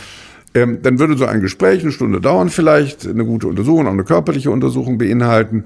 Da käme dann raus, äh, entweder das ist eine Lebenskrise, die Sie haben, das geht nicht zulasten der Solidargemeinschaft. Oder es käme raus, ist was Körperliches, wir müssen da körperlich was machen, operieren oder ich weiß nicht was. Oder man, man sagt, es ist eine schwere Depression zum Beispiel, man muss dringend ein Antidepressivum geben, aber man muss auch Psychotherapie machen. Und dann bin ich dafür, dass diese Psychiater oder in der Psychiatrie erfahrenen Ärzte auf dem Rezeptblock schreiben können, 20 Stunden Psychotherapie. Ohne Gutachten, ohne Antrag, 20 Stunden Psychotherapie. Und dann sollte jeder Psychiater mal mindestens 20 psychologische Psychotherapeuten persönlich kennen. Ja? Nicht gelbe Seiten persönlich kennen, wo er hin überweisen kann. Und sagen wir, auch da ist eine soziale Phobie, da würde ich das ist schwierig zu leisten in der Praxis wahrscheinlich, oder? Also die, nee, oder macht man dann nicht? Symposien oder macht man, macht also, man sozusagen? Ja. brauche ich eine Woche für. Okay, okay. In einer Woche würde ich. Äh, Laden Sie ein. ja, ich, ich würde ja, mich, äh, ich würde mal gucken, wer hier in der Nähe als äh, Psychotherapeut ist und würde da mal hinfahren, fragen, wie arbeiten Sie? Und dann würde ich äh, diesen äh, psychologischen Psychotherapeuten äh, auch Patienten schicken. Und wenn das nur 20 Stunden sind, nach 20 Stunden muss der Patient ja wieder bei mir sein. Und dann sehe ich, ob es dem besser geht. Ja, ja, okay. Und dann weiß ich, boah, das funktioniert aber gut. Ja. Und dann werde ich da. Und dann hat der Patient nicht die Situation wie jetzt, wo der völlig diffus vor den gelben Seiten sitzt und überhaupt keine Ahnung hat, wie qualifiziert die Leute sind, sich auch mit den Therapieverfahren nicht auskennt und im Grunde völlig allein gelassen wird. Also man könnte das sofort machen, aber dass man das nicht macht, liegt an Berufspolitik. Also da gibt es ganz starke äh, Interessen und jeder, der das jetzt hört, bei ihrem Podcast wird, äh, wenn das psychologische Psychotherapeuten äh, hören, werden, werden die wieder auf die, auf die Barrikaden gehen und sagen, wir können das doch eigenständig, wir sind doch nicht abhängig vom Psychiater. Das sage ich auch gar nicht. Ich sage nur, dass dann die Gutachten von einem Psychiater oder in der Psychiatrie erfahrenen Arzt gemacht werden, der den Patienten persönlich gesehen hat und nicht am Schreibtisch irgendwelche äh, Antragsformulare. Ja, äh, die Gutachten machen Psychiater wieder bei den Krankenkassen. Ja, bei den Krankenkassen, aber Psychotherapeuten machen das bei den Krankenkassen, aber die sehen die Patienten nicht, die haben nur die Schriftform. Und wenn sie als niedergelassener Psychotherapeut ein bisschen Routine haben, dann wissen sie, wie sie den Antrag formulieren, dass der durchgeht. Gibt es eigentlich überhaupt, also oder Natürlich gibt es das wahrscheinlich, aber äh, Sie sagen jetzt, haben jetzt Beispiele gebracht wie, wie eine Höhenangst, die man jetzt therapieren kann. Das ja. ist natürlich klar, weil das relativ, oder das erscheint klar erstmal ja. so, weil das ein das ist aber sehr lästig. klare, ja, das glaube ich, aber ja. es ist auch ein sehr klar oder verständliches Phänomen also für, für den, äh, für den Laien. Aber es gibt ja sicherlich auch Grenzfälle zwischen was ist krank, was ist gesund. Also, wo man nicht so einfach oder wo Sie auch sehr auf die, auf die Suche gehen müssen oder wahrscheinlich, oder, oder ist das für Sie jetzt relativ schnell immer abzuklären? Also, was sind denn diese Kriterien? Ja, das, das können wir fachlich schon ganz gut. Also erstmal, erstmal ist äh, ein wichtiges Kriterium, im Zweifel ist jemand gesund, aber merkwürdig wie Sie und ich. Mhm. Also man muss nicht gleich alles pathologisch machen, wenn jemand skurril ist oder so, ja. Oder außergewöhnlich. Ja. Oder außergewöhnlich ist, ja. Also richtig. Ähm, zum Beispiel bin ich nicht der Auffassung, dass Donald Trump zum Beispiel ein Narzisst ist. Mhm. Äh, da gibt's ja, gab's so amerikanische Psychotherapeutenvereine die haben das irgendwie erklärt. Narzissmus ist eine äh, schwere Störung. Ja? Und wenn Sie wirklich einen schweren Narzissmus haben, dann haben Sie ja keine Freunde mehr, weil die das nicht aushalten, wenn Sie sie dauernd beweihräuchern müssen. Ja. Ähm, und das muss man dann therapieren. Das kann man auch therapieren, ist sehr aufwendig, sehr schwierig. Ich hatte letztlich äh, Otto Kernberg hier bei uns. Das ist international der berühmteste Psychotherapeut, der ist Spezialist für Narzissmustherapie, wohnt auch noch in New York, also wäre sehr geeignet. Mhm. Ähm, aber da gibt's ja gar keine Chance, weil, weil Herr Trump zum Beispiel überhaupt nicht therapiemotiviert ist und ich glaube auch nicht, dass er psychisch krank ist. Ich glaube, dass er ausgesprochen würden, unmoralisch ist. würden Sie keine Diagnose stellen, weil es professionell ja. nicht geht, oder würden vermuten Sie wirklich, er ist nicht krank? Ich glaube nicht, dass er krank. ist. Also aus dem, mhm. was ich lese, mhm. ich habe mit dem jetzt noch nicht persönlich gesprochen, mhm. aber aus dem, was ich lese, äh, erlebe ich einen und da müssen wir plädiere ich sehr dafür, die alten äh, deutschen Worte für diese Phänomene wieder zu benutzen und nicht so so so so Krankheitsbegriffe. Mhm. Ja? Also ich glaube, der ist ausgesprochen egozentrisch, der ist rücksichtslos, der ist unmoralisch, der ist ähm, der ist egoistisch. Der ist, ähm, äh, der geht über Leichen, und ja. somit auch verantwortlich für ist das, verantwortlich für das, ja. Der ist ja. nicht krank, ja, ja so. Und ähm, und äh, und das ist äh, im Grunde eine Verharmlosung. Wir wir neigen dazu, ähm, Leute, die äh, sehr außergewöhnlich sind oder außergewöhnlich gefährlich sind auch, oder auch bei Verbrechen ist immer wieder so, dass die Leute denken, der ist ja, der, der muss doch psychisch krank sein. Es gab auch mal so eine Zeit, wo Gutachter dann alles auf die frühe Kindheit geschoben haben. Das ist inzwischen auch vorbei. Also mhm. das, mhm. äh, äh, das ist ja mit einer Rechtsordnung gar nicht äh, zu vereinbaren. Jeder hat eine schwere Kindheit. Ich meine, ja. ich bin ganz schwer aus dem Uterus rausgekommen und äh, Sie möglicherweise auch. Das ist ja immer äh, schwierig. Ja, ja. Äh, also äh, im Zweifel, das wäre das Kriterium. Im Zweifel ist jemand gesund äh, es sei denn, man kann wirklich eine positiv, eine, äh, eine äh, psychische Erkrankung klar diagnostizieren. Und das kann man eigentlich ganz gut. Also das ist nicht so aus dem Bauch raus. Okay. Ähm, weil wir jetzt gerade gesund und krank gegeneinander gestellt haben, macht der Sinn, macht der Begriff Normalität überhaupt eigentlich Sinn im psychiatrischen Sinne? Also was ist normal? Also, ja, ich habe ja dieses ja Buch geschrieben, so. Irre, wir machen die Falschen, ja, ja, genau. Sie Normalen, ja, ähm, eine heitere Seelenkunde. Ähm, das ist ja ein ganz witziger Titel gewesen, das war auch ein großer Bestseller und ist eben eine Einführung in die Psychiatrie. Ähm, äh, aber äh, der, äh, der, der Begriff der Normalität ist ja ein so schillernder Begriff. Mhm. Ähm, dass der ja auch eher ironisch auch bei dem Titel äh, verwandt worden ist, ja. Also ich hoffe, dass ich nicht normal bin. Ja, ist ja langweilig. Also ich hoffe, dass ich irgendwie äh, farbig bin und, und sie, sie auch. Und, äh, und das, das, jeder Mensch ist außergewöhnlich. Jeder Mensch ist außergewöhnlich. Es gibt mhm. sieben Milliarden unterschiedliche außergewöhnliche Menschen. Erst wenn Leiden eintritt, ja. das ist der, das entscheidende Kriterium. Erst wenn Leiden eintritt, dann stellt sich die Frage der Therapie und dann darf man auch erst diagnostizieren. Aristoteles hat gesagt, die Diagnose ist eine ganz spezifische Erkenntnisform, die, die, die es nur da gibt, nämlich eine zweckorientierte Erkenntnis, eine Erkenntnis zum Zwecke der Behandlung. Deswegen sage ich meinen Assistenzärzten manchmal, erinnere ich die manchmal an den alten Aristoteles, weil unter Psychos ist es üblich, Diagnosen auf Leute anzuwenden, die ja beim gar nicht den Krankenschein abgegeben haben, insbesondere auf Kollegen. Das ist natürlich ein Missbrauch von Diagnosen. Also bei uns im Haus ist zum Beispiel der Ausdruck narzisstisch verboten, es sei denn, man kann die Kriterien des DSM, äh, des Klassifikationssystems anwenden, dann ist das erlaubt. Ja. Aber es ist immer die Gefahr, dass man diese Ausdrücke missbraucht um jemanden zu diskreditieren. Ja, oder falsch zu diagnostizieren. Im Zweifel oder, oder falsch, ja, aber ja. also gerade der Ausdruck narzisstisch ist vor allem ein Schimpfwort geworden. Ja, ja, wird ja auch einfach in der Alltagssprache viel ja, verwendet. Ja, ja, ja. Ähm, was hat Sie dann eigentlich ähm, dazu gebracht, Psychiater zu werden und nicht vielleicht Chirurg? Ja, Chirurg ist ja schrecklich. Ich wollte nie, äh, ich wollte nie äh, ähm, äh, sozusagen Autoreparateur werden. Ähm, wobei ich jetzt mal sagen muss, also Chirurgen sind nette Leute und so. Ich bin auch befreundet mit Chirurgen. Aber das wäre für mich nichts gewesen. Ich bin auch sehr unpraktisch. Mhm. Also bei uns zu Hause ist meine Frau eigentlich für die technischen Dinge zuständig. Ähm, und ich fand das immer äh, interessant. Ich habe Philosophie studiert, ich habe auch Theologie studiert. Das heißt, den Menschen zu erleben, existenziell zu erleben. Ähm, und, äh, und die Psychiatrie ist die, äh, die erfolgreichste medizinische Disziplin der letzten 70 Jahre. Ja, also wir haben die durchschnittliche Liegezeit in der Psychiatrie von sechs Jahren auf drei Wochen bekommen. Das würde man als Laie wahrscheinlich wirklich nicht denken. Nee, das Sondern denkt man, man natürlich nicht. Chirurgie wahrscheinlich, ja. weil dann kommt der Gips dran. Ja, aber das ist ja. immer spektakulär, ja. Mhm. Ähm, aber äh, äh, dass die durchschnittliche Liegezeit in Deutschland äh, in der Psychiatrie drei Wochen sind, ja, also das die wissen die Leute nicht. in der Klinik. Ja, sozusagen. durchschnittliche äh, Aufenthaltszeit. Mhm. Man denkt doch, das ist eine Klapsmühle, da bin ich jetzt für Monate oder Jahre. So ja. war es ja früher auch. Mhm. Und äh, früher hatten wir Wärter, ja, die warteten ab, bis es besser wurde, ja, aber mhm. konnte ja nichts machen. Heute mhm. können wir prophylaktisch vorbeugend was geben. Sie können bei affektiven Störungen, bei manisch-depressiven Erkrankungen, wie man das früher nannte, äh, bipolaren Störungen, wie man heute sagt, äh, da können Sie mit Lithium äh, bei vielen Patienten diese, diese Phasen verhindern, beziehungsweise viel seltener machen oder viel, viel geringer ausgeprägt, viel kürzer. Ähm, das heißt, wir haben heute enorme therapeutische Möglichkeiten. Mhm. Und wissen Sie, wenn, wenn, wenn ein Familienvater hier auf der, auf der Zoobrücke steht und runterspringen will, weil er eine schwere Depression hat, ähm, äh, und äh, ich behandle den hier und nach acht Wochen sagt der Herr Doktor, wie konnte ich auf die Ideen kommen? Ich habe eine nette Frau, tollen Job und so. Ja, sage ich, Sie haben eben eine Depression gehabt, die ist jetzt vorbei, haben das gut behandelt.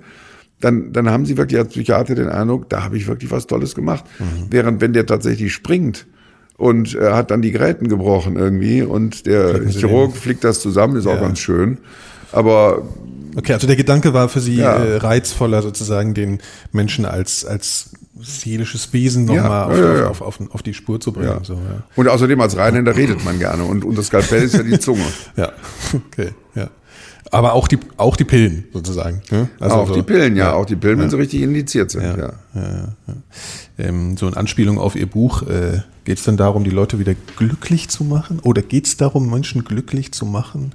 Nee, nee, glücklich machen wollen wir die Leute nicht. Wir wollen, also schon Freud hat gesagt, äh, das Höchste, was wir können, ist das Unglück zu vermindern. Ja, also glücklich machen äh, soll sie ihre Frau, ja, oder ihre Kinder oder ja. ihre Freunde, ja, ja, ja, doch nicht im Psychiater. Schrecklich. Ja, so haben sie es nie. Nein, nein, ich mache die Leute nicht glücklich. Ich mache sie weniger unglücklich. Lebensfähiger. Und äh, ermutige sie, dass sie sich selber glücklich machen können. Mhm. Mhm. Was gibt's äh, aus den letzten Jahren eigentlich neue, äh, so revolutionäre Behandlungsmethoden in irgendeiner Form? Also ja, das ist ein bisschen ein Problem. Also wir haben, äh, wir hatten in den äh, 50er, 60er Jahren hatten wir sehr viele neue Medikamente, Antidepressiva, Neuroleptika. Mhm. Dann hatten wir noch mal in den äh, in den 90er Jahren eine neue Generation von Antidepressiva und Neuroleptika, die weniger Nebenwirkungen haben. Äh, das ist auch ganz gut. Inzwischen stagniert das so ein bisschen, was ich auch bedenklich finde. Also die Forschung lässt da auch so ein bisschen nach. Es gab, zwischenzeitlich gab es auch so einen Hype, da hat man viel zu viel Medikamente gegeben, also hat man bei leichten Depressionen schon Antidepressiva gegeben, da wissen wir inzwischen, das wirkt überhaupt nicht, ähm, oder nur Placebo-Effekte oder sowas. Also man muss schon genau hingucken, was man macht. Ähm, es wäre sicherlich wünschenswert, dass da wieder mehr Forschung stattfinden würde. Mhm. Sie haben jetzt aber nur von Medikamenten gesprochen.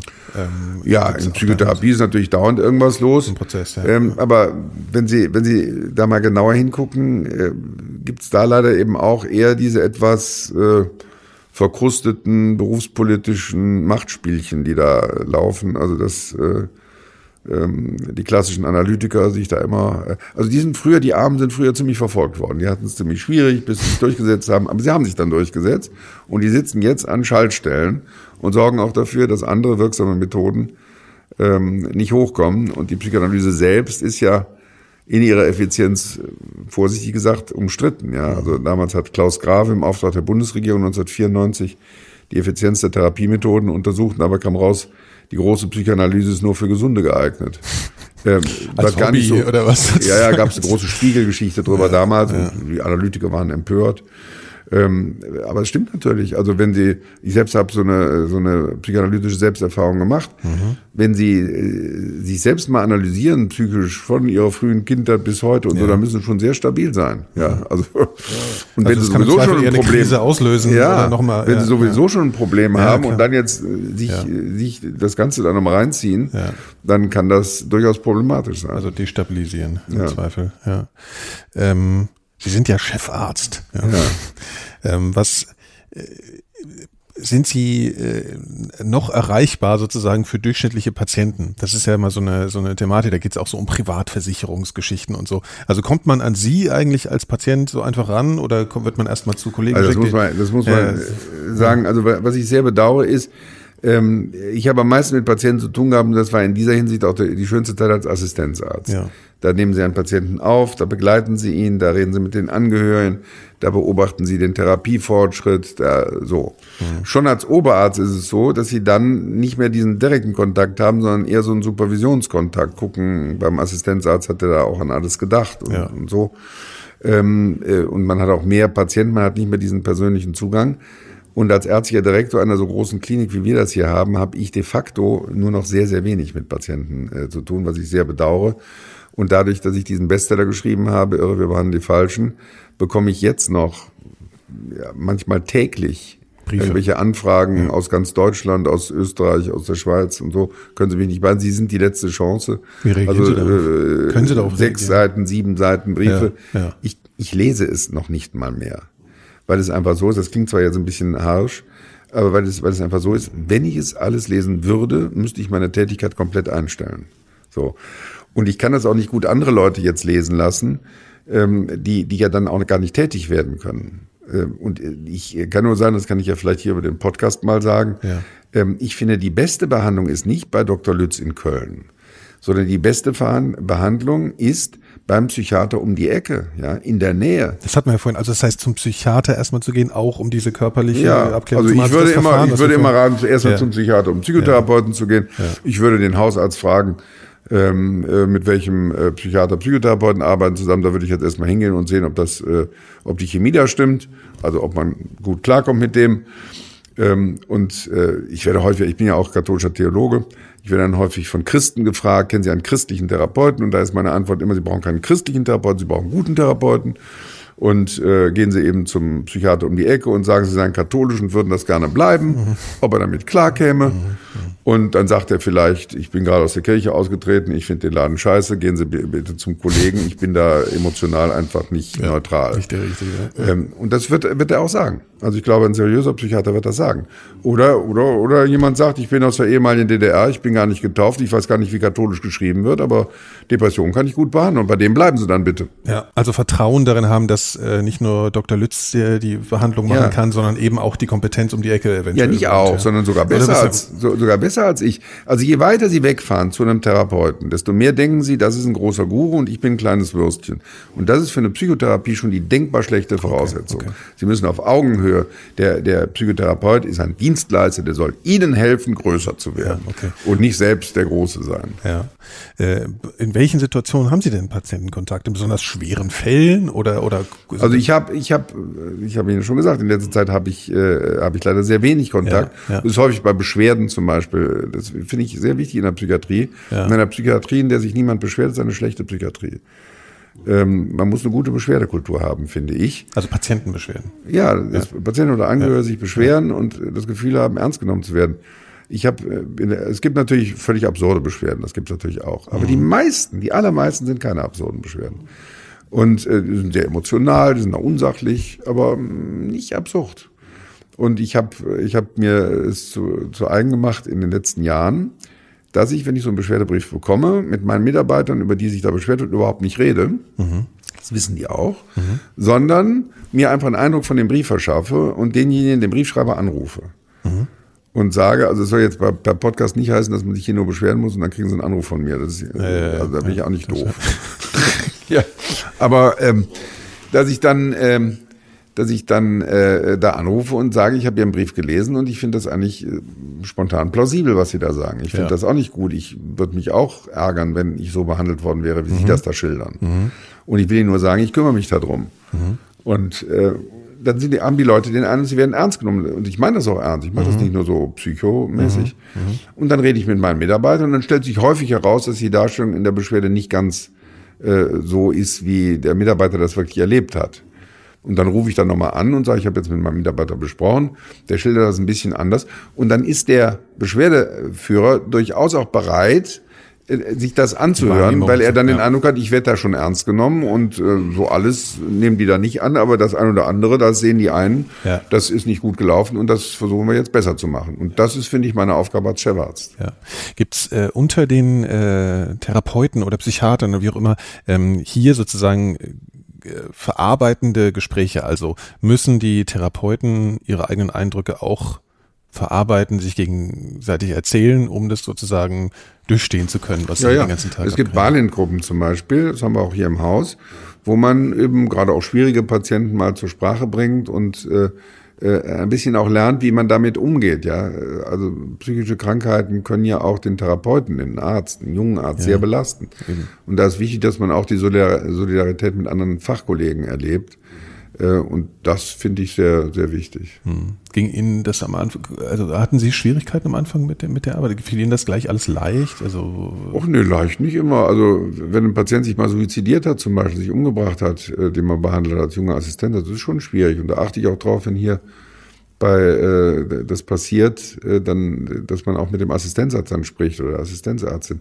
Ja. Wobei man sagen muss, ich bin da mal im Fernsehen zu gefragt worden, da wo, in irgendeiner Psychiatrie hat sich jemand umgebracht und da waren die ganz empört, die Journalisten. Und dann habe ich gesagt, hören Sie mal, eine Psychiatrie, in der sich niemand umbringt, da würde ich nie einen Patienten hin verlegen. Und äh, sagen die natürlich, warum? Ja, also entweder die behandeln nur Gesunde, so eine Burnout-Klinik oder sowas, ja. Die, kennen sich gar nicht aus mit Krankheiten. Also Burnout oder ist aber keine einfach ist keine Krankheit. keine Diagnose ist. Ist keine Diagnose. Okay, ja. Äh, also das ist irgendwie so schickimicki-Zeug. Ähm, was nicht heißt, dass nicht jemand, der sagt, ich habe einen Burnout, eine schwere Depression hat, das aber Burnout nennt. Ja, ne? ja, das ist ja. was anderes. Ähm, äh, oder aber, das ist eine Klinik, wo die die Leute alle äh, ans Bett ketten. Äh, und das ist unmenschlich, da will ich auch keinen hinlegen. Das heißt, eine freiheitliche Psychiatrie äh, äh, läuft immer das Risiko, dass ein Patient sich auch umbringt. Natürlich kann man auch Fehler machen. Mhm. Äh, können wir auch Fehler machen dabei. Wir analysieren das dann immer genau, wenn sich ein Patient umgebracht hat. Mhm. Hätte man das zeitiger absehen können und so weiter. Und ich finde, man muss zu seinen Fehlern auch stehen. Ich bin immer ganz dagegen, dass manche ärztlichen Kollegen ja dazu neigen, so zu tun, als, als würden sie nie Fehler machen. Also äh, ich finde, eine Fehlerfreundlichkeit in der Psychiatrie äh, kann, kann sehr hilfreich sein. Also wenn sie fehlerfreundlich sind, dann sagen ihnen die Kollegen oder die Krankenschwestern auch Fehler. Ich habe das mal erlebt in der früheren Psychiatrie, nicht hier im Haus. Da hatten wir eine Patientin, die immer hochpsychotisch kam, völlig verrückt war. Und die haben wir dann mit Neuroleptika, mit Medikamenten behandelt. Und dann war die nach einer Woche war die wieder auf dem Teppich. Mhm. Und die war schon, ich weiß nicht, fünf, sechs Mal bei uns gewesen damals. Dann war, wurde sie wieder eingeliefert und äh, war wieder also hoch psychotisch und wir haben sie behandelt. Und nach einer Woche war sie wieder auf dem Teppich. Und dann kam, weiß ich noch, in die Chefvisite die, äh, die Stationsschwester mit hochrotem Kopf und sagte, es sei was ganz Schreckliches passiert. Ähm, sie hätten zwar in der Kurve die Medikamente immer eingetragen, aber sie hätten sie nicht gegeben. Sie hätten der Patientin die ganze Woche keine Medikamente gegeben. Die Patientin war aber wieder gesund geworden. Und da haben wir erkannt, wir haben uns immer eingebildet, unsere Medikamente würden die gesund machen, das war ein Spontanverlauf. Diese Patienten, Patientin hatte sehr kurze psychotische Phasen. Mhm die auch ohne neuroleptische Behandlung weggingen. Und künftig, wenn die solche psychotischen Phasen bekamen, haben wir keine Neuroleptika mehr gegeben. Sondern auch ausgesessen sozusagen. Ausgesessen sozusagen. Ja, und betreut. Also, aber das, aber Fehlerfreundlichkeit, wenn eine ja. Krankenschwester sich nicht traut, das zu sagen, weil sie, weil sie einfach Angst hat, da kriegt sie den Kopf abgerissen oder so, ist das nicht gut. Also man muss, äh, wir, wir sind alles Menschen, wir machen auch Fehler und zu diesen Fehlern muss man auch stehen, auch dem Patienten gegenüber. Ähm, äh, und äh, und äh, darüber muss man dann auch offen reden. Ähm, wir müssen jetzt gleich mal zum Schluss kommen. Nochmal eine Anspielung darauf, dass Sie ja auch Theologe sind. Äh, was, was hat Ihnen denn in der Zeit, äh, wo Sie mm, eben mehr Patientenkontakt hatten und wo es äh, vielleicht schwieriger sozusagen im Alltag war, ähm, ähm, geholfen? Also was, was hat Sie stabilisiert? Was stabilisiert Sie? Nehmen Sie Sachen nach Hause? Also das wäre jetzt so der, der Fragenkomplex. Ja, also da kann man kurz zu sagen, also ich sage das auch jungen Assistenten, wer nicht um 5 Uhr den Hammer fallen lassen kann innerlich und äh, dann in der Freizeit ist, sondern die ganzen Geschichten der Patienten mit ins Privatleben nimmt, ist für die Psychiatrie nicht geeignet. Mhm. Also das, das halten sie nicht durch. Also sie haben dann auch kein Privatleben mehr. Und das ist zwar rührend irgendwie, dass sie das, ne, also kann man dann sagen, oh, das ist aber nett, dass der Arzt also nicht schlafen kann wegen mhm. seiner Patientin. Mhm. Äh, wenn er dann immer unausgeschlafen in die, ins Krankenhaus kommt, da haben sie auch nichts von. Also äh, so hart das jetzt klingt, ähm, sie brauchen eine gewisse Sensibilität, um ein guter Psychiater zu sein. Aber wenn sie eine übermäßige Sensibilität haben und, äh, wie gesagt, dann nicht mehr schlafen können, dann sollten sie lieber einen anderen Job also machen. Also dieses Mitfühlen ist so eine. So ist eine wichtig. Sache, also Mitfühlen ja, ist wichtig, ja. aber nicht eben unbegrenzt. Also man mhm. muss dann auch die Dinge sein lassen können. Ja. Spielt äh, dieser Gedanke äh, von Gott da auch eine Rolle für Sie? Also ich trenne das immer. Also ich bin hier im Krankenhaus, bin ich nicht Theologe oder Christ oder so, hier bin ich Psychiater und Psychotherapeut. Ja, ja. Äh, ich bin häufiger im Fernsehen, die Patienten kriegen das dann häufiger mit, das finde ich eher unangenehm. Ähm, nicht für mich, sondern für die Patienten, weil die dann äh, Sorge haben könnten, also der Lütz, der ist jetzt katholischer Theologe, der ist bekennender ja, Christ und ich bin Atheist, ja, vielleicht behandelt er mich dann nicht so nett, was nicht stimmt. Aber das könnten so Fantasievorstellungen ja, von Patienten ja, sein. Und deswegen finde ich es wichtig, das zu trennen. Ähm, ich finde es auch aus einem zweiten Grund wichtig, wenn äh, Psychotherapeuten gleichzeitig so zum Seelsorger werden und dann auch noch Menschen sozusagen die Lebensorientierung bieten wollen, dann werden sie zum Guru. Und das halte ich für sehr gefährlich. Also die Vermischung von Psychotherapie und Seelsorge halte ich für, für eine, eine, eine ganz schlimme ähm, äh, Geschichte, die auch Nebenwirkungen hat und die, die, die Abhängigkeiten schafft, die so sektenartige Phänomene auslöst. Ähm, also natürlich, wenn, wenn ich einen Menschen aus einer Depression befreit habe durch eine gute professionelle Therapie, durch antidepressive Medikamente und Psychotherapie, dem geht's wieder gut. Und der war so verzweifelt, dass ich umbringen wollte vorher. Ja. Dann ist er mir natürlich dankbar. Und wenn ich dem jetzt noch sage, ja, und jetzt würde ich Ihnen noch mal raten, gehen Sie noch mal beten, dann tut er das wahrscheinlich sogar, weil ich äh, eine Autorität habe. Aber das wäre ein Missbrauch meiner Autorität und das würde ich äh, nicht richtig finden. Hm. Hat Ihre Berufswahl letztlich dazu geführt, dass Sie entweder ein zufriedenerer oder glücklicherer Mensch geworden sind? Das weiß ich nicht. Also ich bin nicht, äh, ich habe den Beruf nicht angestrebt, um glücklicher zu werden, glaube ich. Ich habe überlegt, was kann ich? Hm. Und das habe ich gemacht.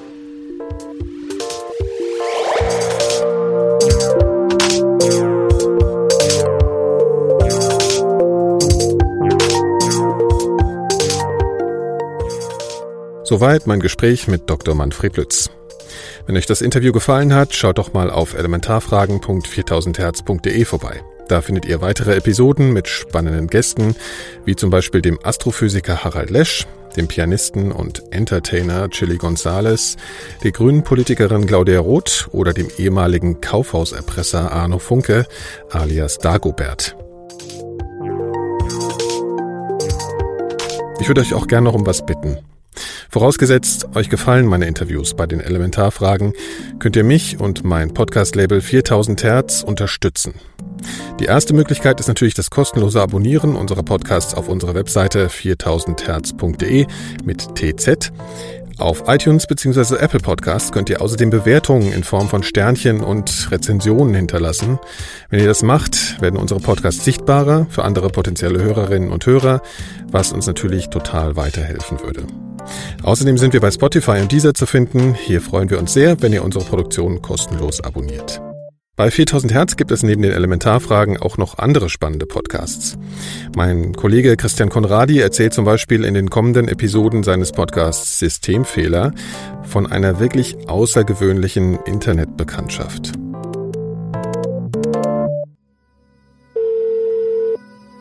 Hello.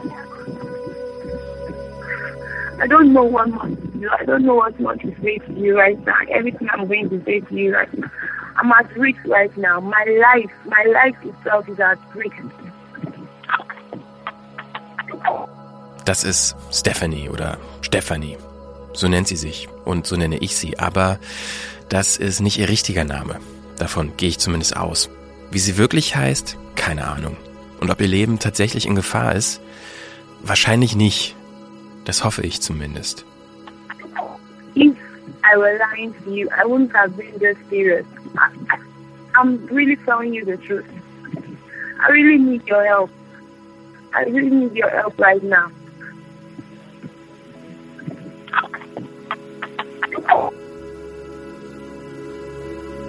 Was soll ich sagen? Es ist kompliziert zwischen uns.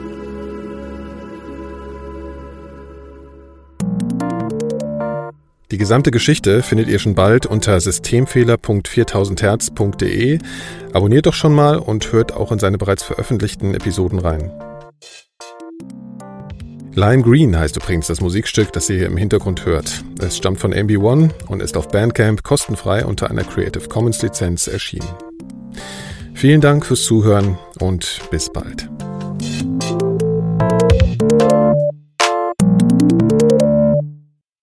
Eine Produktion von 4000 Hertz.